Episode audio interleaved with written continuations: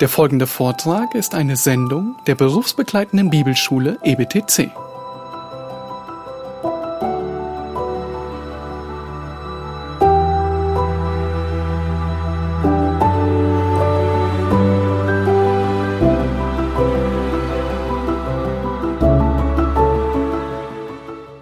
Gesehen in dem ersten Teil, dass äh, Gott redet auf sensible Art mit äh, poetischer äh, Sprache, mit Bildsprache über ein sensibles, ein sensibles Thema, nämlich die romantische Liebe zwischen einem Mann und einer Frau innerhalb des Ehebundes. Und es soll uns nicht wundern, dass Salomo sich an einer Sprache bedient, von dem äh, so, man könnte es eine königlichen Sprache, wo er beschreibt seine eigene Tragsessel. Es, es ist sehr viel Erhabenheit wird verwendet. Und wenn wir über Liebe reden würden, würden wir, würden wir Sinnbilder aus Würmern und Schnecken nehmen. Wir würden eher auch über Parfum und äh, Salböl und Dinge nehmen, die ein bisschen passender sind. Und das ist genau das, was Salomon tut. Also wir wollen uns jetzt mit der Reihenfolge der wahren Liebe Hohelied beschäftigen und Hohelied, das Hohelied schildert in der Form eines Liedes die Gefühle eines verliebten Paares vor, während und nach dem Vollzug der Ehe. Und hier wird das Wunder der romantischen Liebe auf sensible und taktvolle Weise erforscht und gefeiert. Und aber, aber wir werden auch in diesem Lied klar und deutlich gewarnt, denn die Liebe ist eine Kraft. Die ist, wird mit einem Feuer verglichen, ein Feuer Jahwes. Und wenn wir falsch mit der Liebe umgehen, können wir uns und auch anderen Menschen verletzen. Und das Feuer der Liebe soll nicht aus der Kontrolle kommen oder brennen, sollen, sondern es soll innerhalb des Planes Gottes genossen werden. Und so wir kommen zum ersten Teil, nämlich verliebt und ich nehme ein bisschen mehr Zeit für dieses. Es ist auch ein, ist auch wichtig für die, die noch Single sind. Äh, ich denke, die meisten von der Sorte sind schon weg. Äh, aber vielleicht hören Sie sich den, den Vortrag später. Äh, aber diese, gerade diese Phase verliebt sein hat seine Höhen und seine Tiefen. Und das wollen wir gleich betrachten. Aber ich habe vorhin erklärt, wir sehen diese Hochzeitsmarsch in Holy 3, 6 bis 11. Das ist ziemlich mittig in diesem Lied. Und wir sehen, äh, alles, was davor ist, hat mit der Beziehung vor der Eheschließung.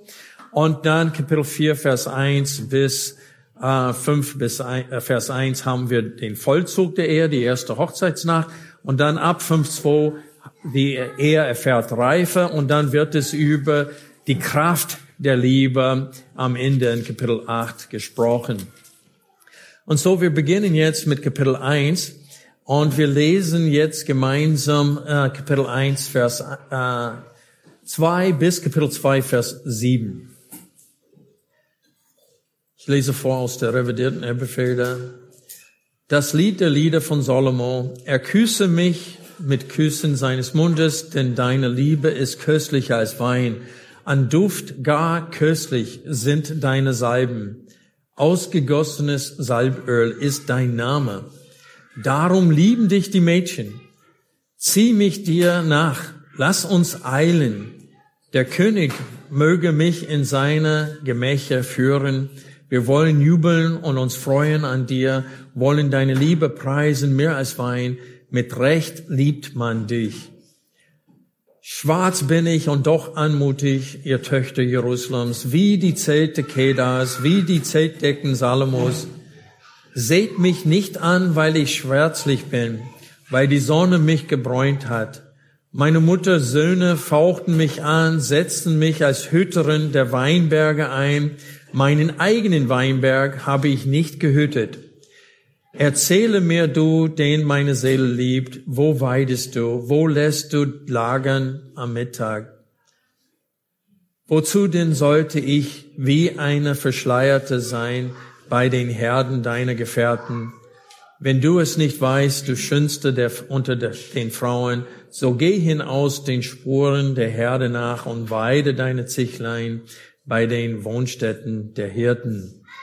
Vers 9, eine, Stüt, eine Stütte an den Prachtwagen des Pharao vergleiche ich dich, meine Freundin. Anmutig sind deine Wangen zwischen den Schmuckkettchen, dein Hals mit der Muschelkette. Goldene Schmuckkettchen wollen wir dir machen mit Perlen aus Silber. Während der König bei seiner Tafelrunde weilt, gibt meine Nade ihren Duft. Ein Mohrenbeutelchen ist mir mein, ist mir mein Geliebter, das zwischen meinen Brüsten ruht. Eine Blütentraube von Hinnestrauch ist mir mein Geliebter aus den Weinbergen von Ingeti. Siehe, du bist schön, meine Freundin. Siehe, du bist schön. Deine Augen sind Tauben. Siehe, auch du bist schön, mein Geliebter und hold. Und unsere Lage ist frisches Grün. Die Balken unseres Hauses sind Zedern. Unsere Dachsparren sind Wacholder. Können da kurz anhalten ist es klar, dass wenn man das sowas durchliest, man versteht nicht auf Anhieb alles, was da gesagt wird. Aber was versteht man ziemlich deutlich hier, besonders in den letzten drei Versen?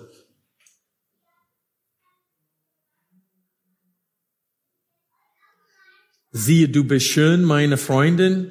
Dann sie sagt über ihn, siehe, auch du bist schön, mein Geliebter. Und dann sprechen sie von ihrem Lager, ist frischen, äh, frisches Grün. Und die Balken unseres Hauses sind Zedern und die Dachsparen Wacholder. Was beschreibt das? Wo, wo befinden sie sich? Ja, die liegen auf, auf den grünen Wiesen und schauen hoch durch die Äste von Bäumen. Und das ist einfach eine Bildsprache, dass sie in der Natur gemeinsam unterwegs sind. Da ist eine Zweisamkeit, die lernen sich kennen, sie legen mit den Rücken auf dem Rasen und blicken durch diese Äste der Bäume. Und das ist so schön. In unserer Gegend gibt es ein paar Teiche und da sind ein paar Sitzbänke da. Und ich weiß, als äh, ein, äh, unser Diakon in unserer Gemeinde, als er sich frisch verliebt hatte in eine Frau, die er auch geheiratet hatte, ich bin joggen gegangen da lang und dann habe ich sie erwischt da am Teich, sitzen auf diese Bank, Händchen halten und haben äh, miteinander geredet. Also die Natur zieht die Leute, die verliebt sind, äh, nach draußen in der Natur. Da können wir alleine sein, da können wir reden, da können wir uns näher kennenlernen. Und das ist das, was hier wunderbar geschrieben wird. Und dann in Kapitel 2, äh, die Verse 1 bis 3, man sieht hier, dass sie Augen nur füreinander haben.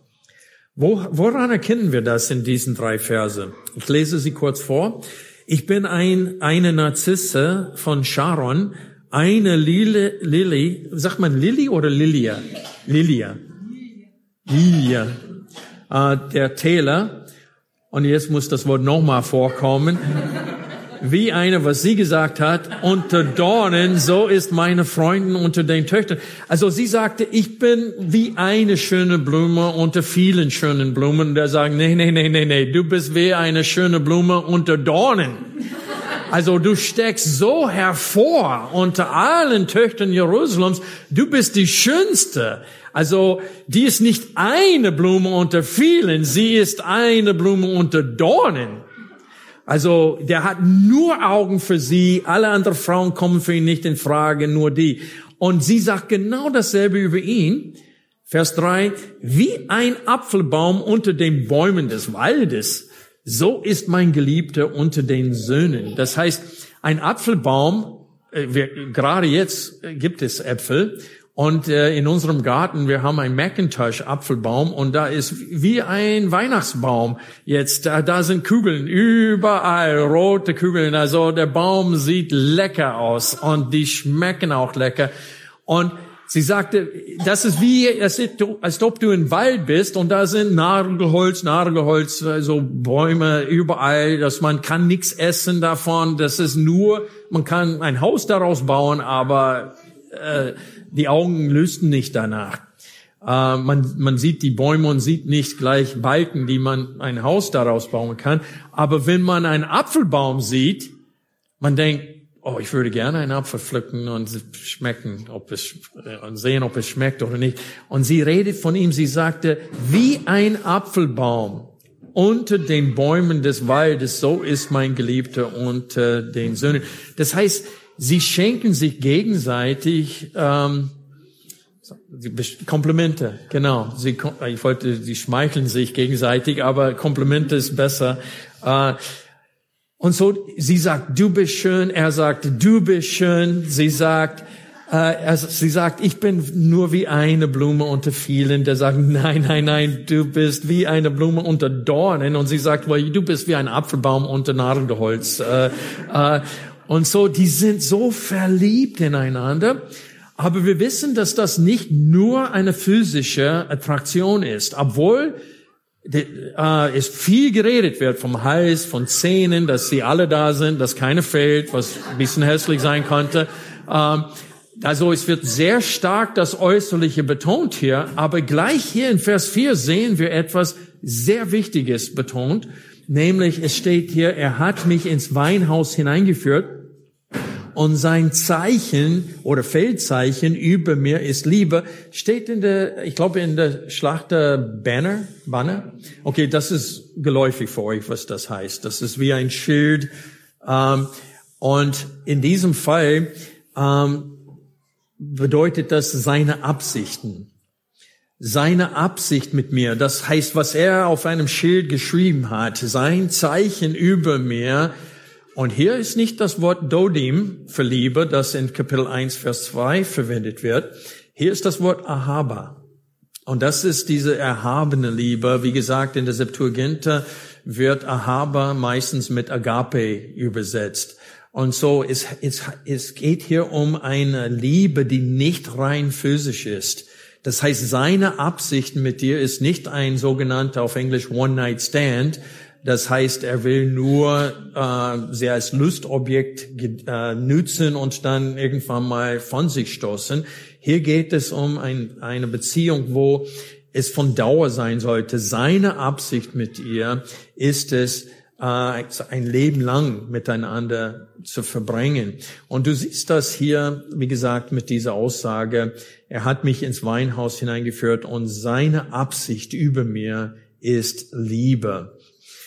Ähm, in Amerika früher war das üblich, dass wenn ein Mann sich für die Tochter eines Mannes äh, interessiert hatte, der Vater hat ihn eingeladen. Der hat das mitbekommen und hat den Jungen eingeladen und meistens hat er seine Schrotflinte rausgeholt und fing an, das zu ölen und sauber machen und während er das gemacht hat, der junge Mann sitzt da und zittert natürlich, und dann hat er gesagt, junger Mann, was sind deine Absichten?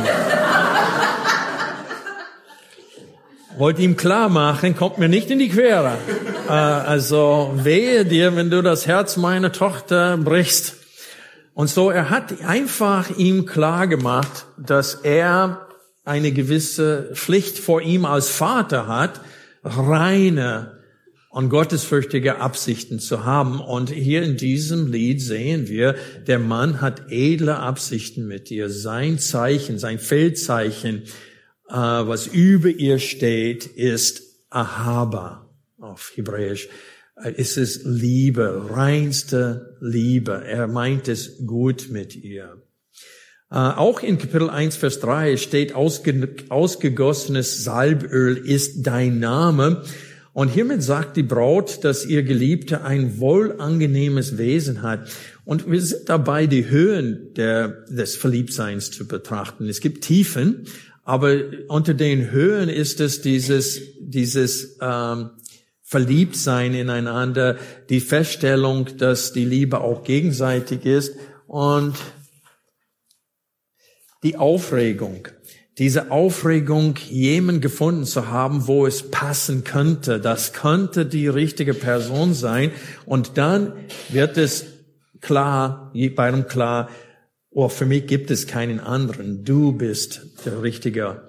Und was aber ich auch betonen möchte hier ist, dass man sieht hier, dass die Vorfreude, eine gewisse Vorfreude er küsse mich mit den Küssen seines Mundes, denn deine Liebe ist köstlicher als Wein.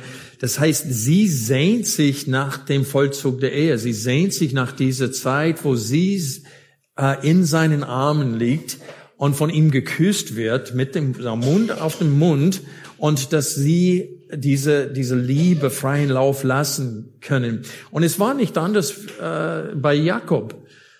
Ich lese kurz aus 1. Mose vor. Und Jakob liebte Rahel, so sagte er, ich will dir sieben Jahre für deine jüngere Tochter Rahel dienen.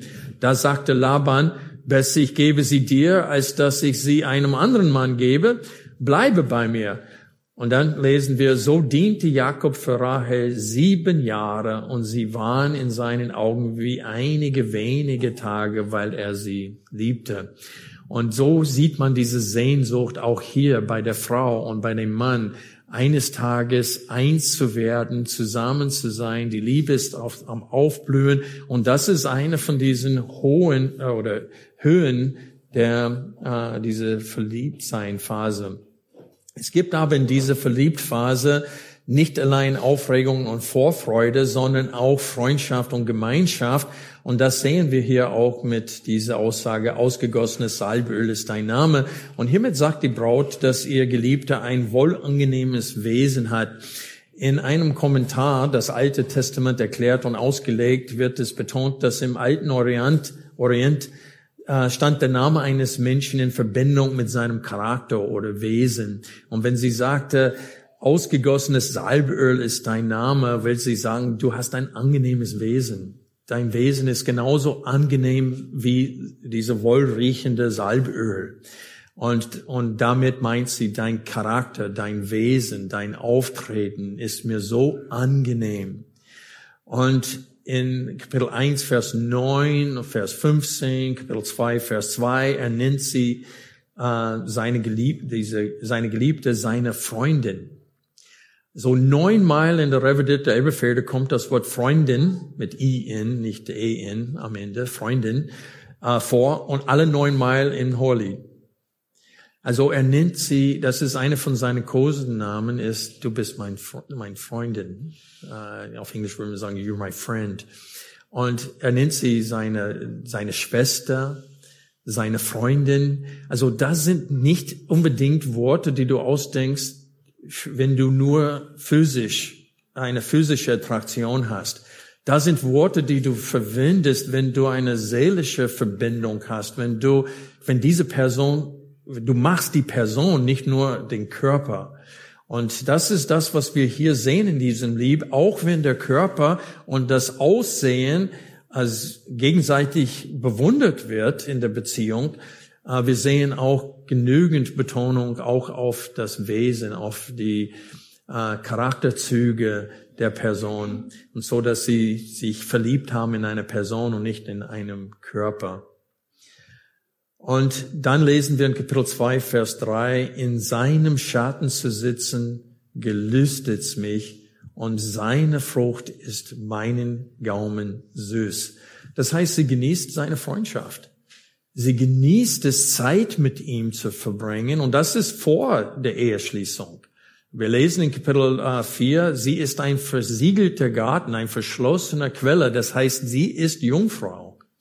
So in dieser Phase des Kennenlernens, die genießen noch nicht diese, ähm, äh, dass sie miteinander intim werden. Jetzt ist ein Kennenlernen und die genießen die Freundschaft, sie genießen die Gemeinschaft. Wir haben einen jungen Mann in unserer Gemeinde, der hat eine Frau geheiratet, die sagte, für mich war das eine logische Entscheidung, dass die ist meine beste Freundin. Und äh, der hat äh, ihre Art, ihr Wesen, hat ihn gezogen, nicht nur ihr, das Äußerliche bei ihr. Und in 2.4 lesen wir, wie ich vorhin betont habe, sein Zeichen über mir ist Liebe. Als Linda und ich dabei, äh, verlobt waren schon, äh, haben wir öfters zusammen gebetet. Und sie hat einmal gesagt, Tim, ich liebe deine Gebete. Äh, wie ich gebetet hatte, hat äh, sie beeindruckt und sie hat gesagt, es, es tut mir gut, gemeinsam mit dir zu beten. Ich liebe deine Gebete. Und äh, mein Rat und geistliche Führung waren für sie angenehm. Und das, das wird genauso viel, oder nicht genauso viel betont, aber es wird auch betont im Hohelied, nicht nur das Äußerliche. Ähm, noch ein dritter hoher Punkt, äh, der diese Phase, wo man verliebt ist, ist die gegenseitige Bewunderung. Wie schön ist es, wenn das Verliebtsein gegenseitig ist. Wie schmerzhaft, wenn es nicht gegenseitig ist. Also bevor ich Linde kennengelernt habe, gab es ein paar Situationen, wo ich mich verliebt habe in eine Frau und es war nicht gegenseitig und das war nicht schön. für sie war es nicht schön und für mich war es auch nicht schön. Das ist äh, so unangenehm zu hören, nee, ich, ich sehe dich nur als Bruder im Herrn. Und du denkst, oh, das wollte ich nicht hören. Äh, das tut weh und man kann so eifersüchtig auch sein in dieser Zeit. Äh, aber es ist so schön, wenn es gegenseitig ist, wenn die Bewunderung gegenseitig ist. Und es ist ein Wunder Gottes, wenn ein Mann und eine Frau Augen nur füreinander haben, wenn es für sie keinen anderen geben kann. Das ist eine Gnade Gottes, das ist das Wirken Gottes, das ist eine Gebetserhörung von Gott. Und es gibt natürlich aber auch die Tiefen des Verliebtseins. Wir lesen in 2.5, denn ich bin krank vor Liebe. Seht ihr das im Text? Stärkt mich mit Traubenkuchen, erquickt mit, mit Äpfeln, denn ich bin krank vor Liebe. Und was heißt das? Well, man hat erstmal den Schmerz der Ungewissheit. Und wir sehen hier, ähm, dass in diesem Lied, zum Beispiel drei, Kapitel 3, äh, die Verse 1 bis 5, das ist wie ein Albtraum kurz vor der Hochzeit als ob sie ein Abend vor der Hochzeit blickt sie zurück, erinnert sich an diese Verliebtsein, äh, diese Phase, wo sie sich kennengelernt haben, äh, wo sie sich verlobt haben. Und dann kommt die Angst, etwas wird dazwischen kommen. Sie sucht ihren Geliebten im Traum, sie findet ihn nicht, sie hat Panik. Und dann wird sie wach und die Hochzeit findet doch statt. Ich weiß noch, als ich in der Bibelschule war, ich habe gebetet, oh Herr, lass den Drückung nicht kommen, ehe ich verheiratet bin. Als ob die Ehe besser wäre, als beim Herrn zu sein. Aber wenn du jung bist, denkst du so. Und man hat diese Ängste und diese, diese Ungewissheit. Kennt ihr das, wenn, wenn Leute verliebt sind und wissen noch nicht, ob es ganz gegenseitig ist oder ob es klappen wird? Sie nehmen eine Blume und sie nehmen, er liebt mich, er liebt mich nicht, er liebt mich. Und egal wie, kommt es immer aus, wie sie es wollen, weil wenn nur noch ein Blatt übrig ist und sie ist bei, er liebt mich nicht, dann wird es zerrissen. Er liebt mich nicht, er liebt mich. Aber das ist schon schmerzhaft und dass diese Ungewissheit kann einem ganz schön beschäftigen. Ähm, sie, sie sagt hier, ich bin schwarz, ich bin aber doch anmutig, aber sie sagten, ja, meine Brüder haben mich gezwungen, den Weinberg anderen zu hüten und ich dürfte nicht auf meinen eigenen Weinberg achten, sie meint damit ihr Körper. Das wäre das Gleiche, wenn heutzutage einer sagt, ich habe Sommersprossen auf meiner Nase, kann er mich trotzdem lieben? Äh, und die Antwort ist ja, wenn er der Richtige ist, er wird die Sommersprossen ganz toll finden. Zweitens haben wir den Schmerz des Wartens, das Verlangen, die innerlichen Gefühle freien Lauf zu lassen und die Ekstasie der physischen Liebe jetzt zu genießen, ist schmerzhaft, eben weil man warten muss. Das Zügeln solcher Gefühle ist schmerzhaft und es ist, als ob du auf einem schnellen Hengst reitest und du würdest am liebsten ihn in die Rippen treten und Ja sagen und ihn losrennen lassen, aber du musst ihn reinzügeln und du, du bist schon verliebt, vielleicht sogar verlobt und muss trotzdem warten bis zur Hochzeit und dann ist man alleine und diese Gefühle kommen hoch und du denkst, wie kann, ich kann die kann nicht bändigen. Das ist schon, und das ist schmerzhaft, dieses Warten. Manchmal sind das die Eltern, die sagen, nee, erstmal musst du einen Job haben, jetzt musst du äh, ein Auto haben, ein Haus haben und ja, dann kannst du meine Tochter haben und dieses alles auf der Reihe kriegen, fertig studiert haben und dann heiraten und dann warten sie und öfters schaffen sie das nicht und sie fallen in die Sünde, weil das sind auch unbiblische Erwartungen von vielen Eltern. Glaubst mir, in Russland hätte keine von den russlandsdeutschen Baptisten geheiratet, wenn sie erstmal alles auf die Reihen haben müsste, ehe sie heiratet. Da war so viel ungewiss damals. Lindes Vater hatte in Russland schon elf Kinder. Das zwölfte Kind wurde hier in Deutschland geboren. Der wusste nicht, woher er Schuhe holen sollte für alle seine Kinder.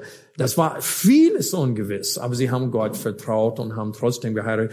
Das nur nebenbei erwähnt, aber diese Zeit, wo man warten muss, ist es schmerzhaft. Aber an dieser Stelle möchte ich eine wichtige Frage stellen. Warum muss man warten? Wenn man schon verliebt ist und verlobt ist und denkt, wir werden sowieso heiraten, warum nicht jetzt schon äh, diese äh, sich gegenseitig physisch befriedigen?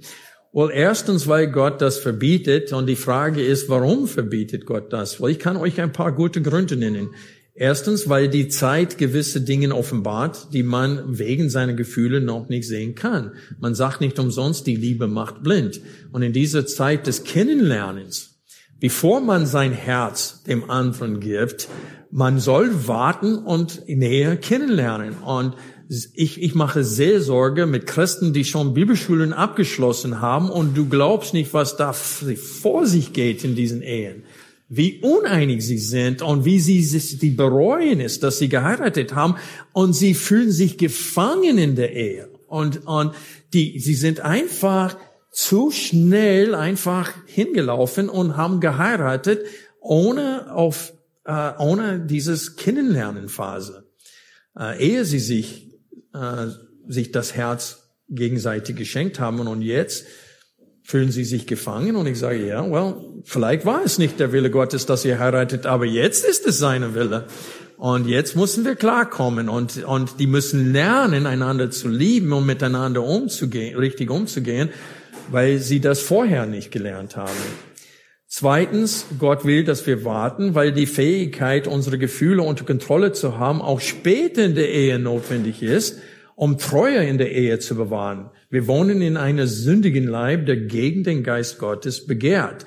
Und die meisten Männer, die ich kenne, also bis jetzt habe ich keinen einzigen Mann kennengelernt hatte, der muss wie Hiob Scheuklappen auf den Augen setzen. Egal wie schön seine Frau ist, egal wie oft sie gegenseitig sich befriedigen, es gibt immer mehr, was das Fleisch haben will. Je mehr das Fleisch hat, desto mehr will es haben. Und wenn du nicht aufpasst, selbst Pastoren fallen in die Sünde.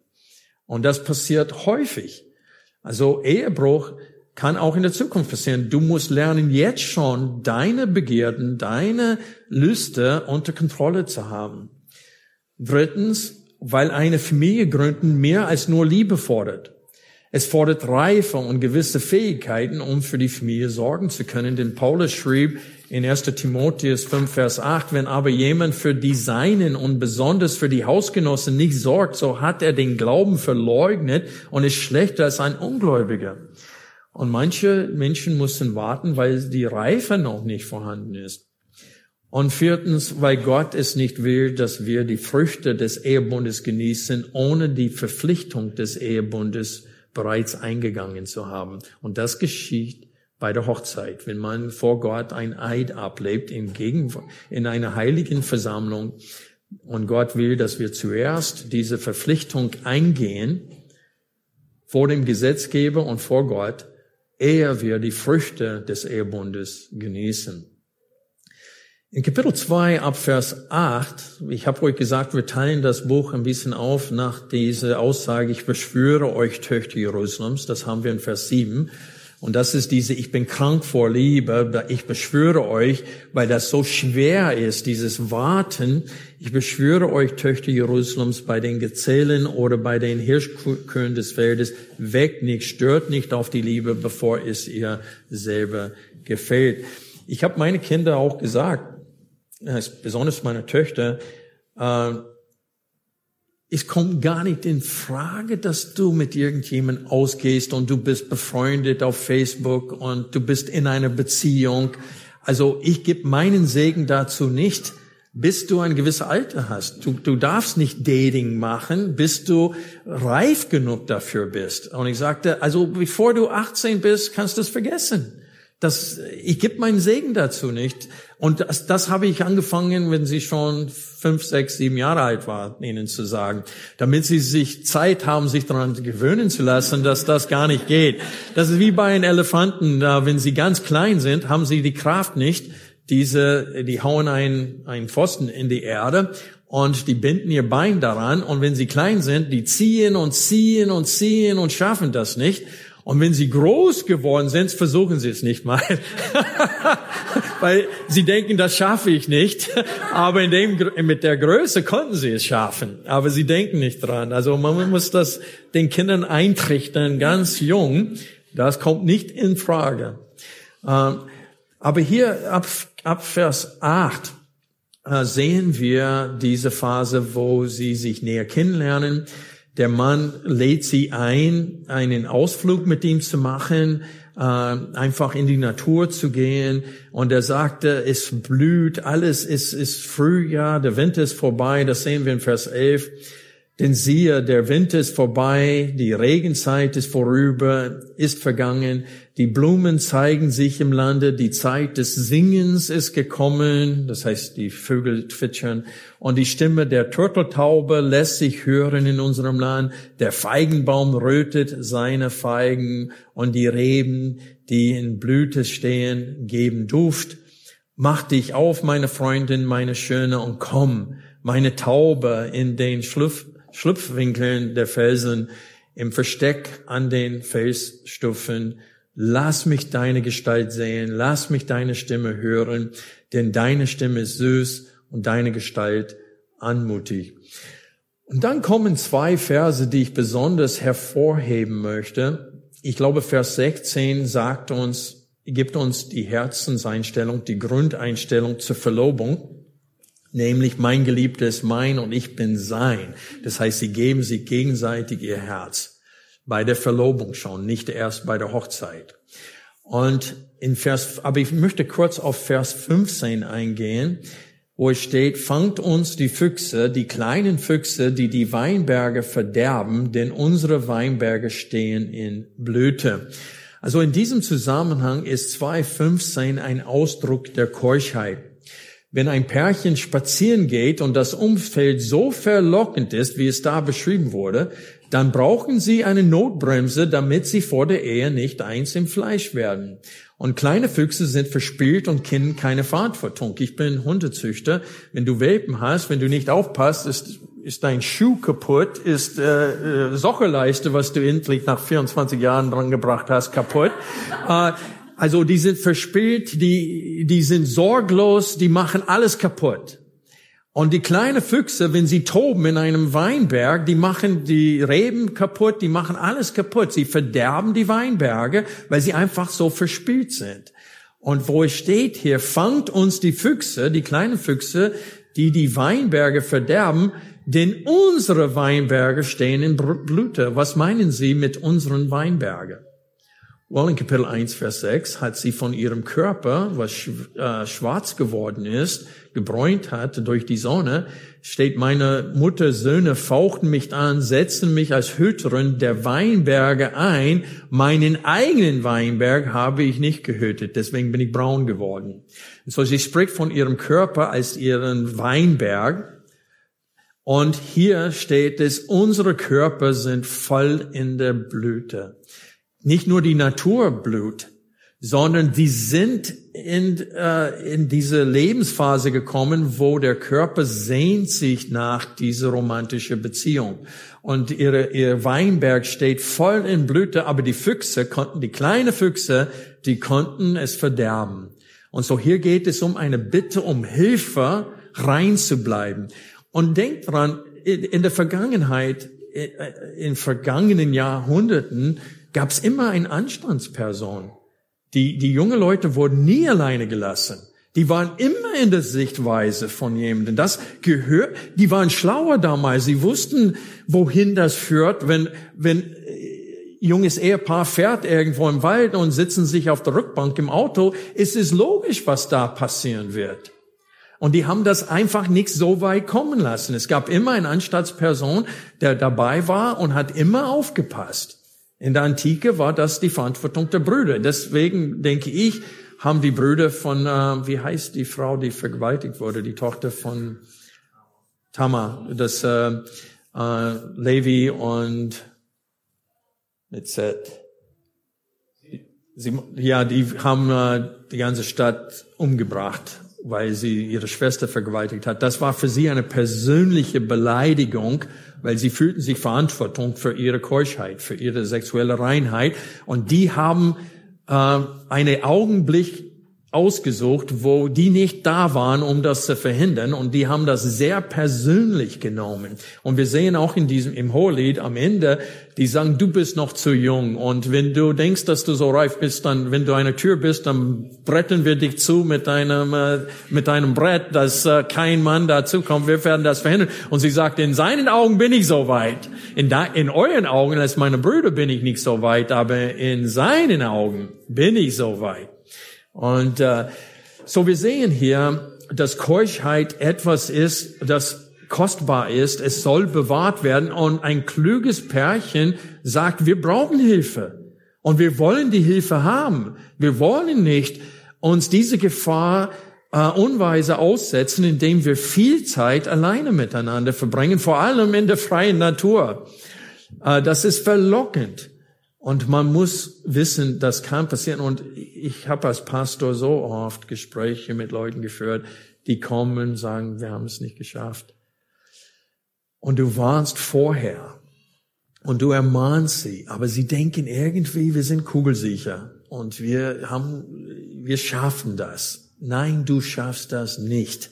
Das sage ich alle junge Leute, glaub's mir, wenn ihr genug Zeit alleine verbringt, Irgendwann mal werdet ihr in die Sünde fallen. Auch wenn, auch wenn es nicht zu dieser Tat kommt, ihr werdet trotzdem euer Gewissen verunreinigen. Und dann habt ihr einen, einen Schatten, eine Wolke, dunkle Wolke äh, über euren Häupter bei der Hochzeit. Und so hier Vers 15, Kapitel 2, Vers 15 ist sehr wichtig. Fangt uns die Füchse, die kleinen Füchse, die die Weinberge verderben, denn unsere Weinberge stehen in Blüte und die bitten darum.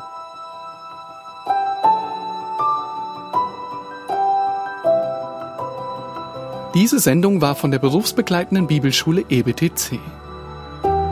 Unser Ziel ist, Jünger fürs Leben zuzurüsten, um der Gemeinde Christi zu dienen. Weitere Beiträge, Bücher und Informationen findest du auf ebtc.org.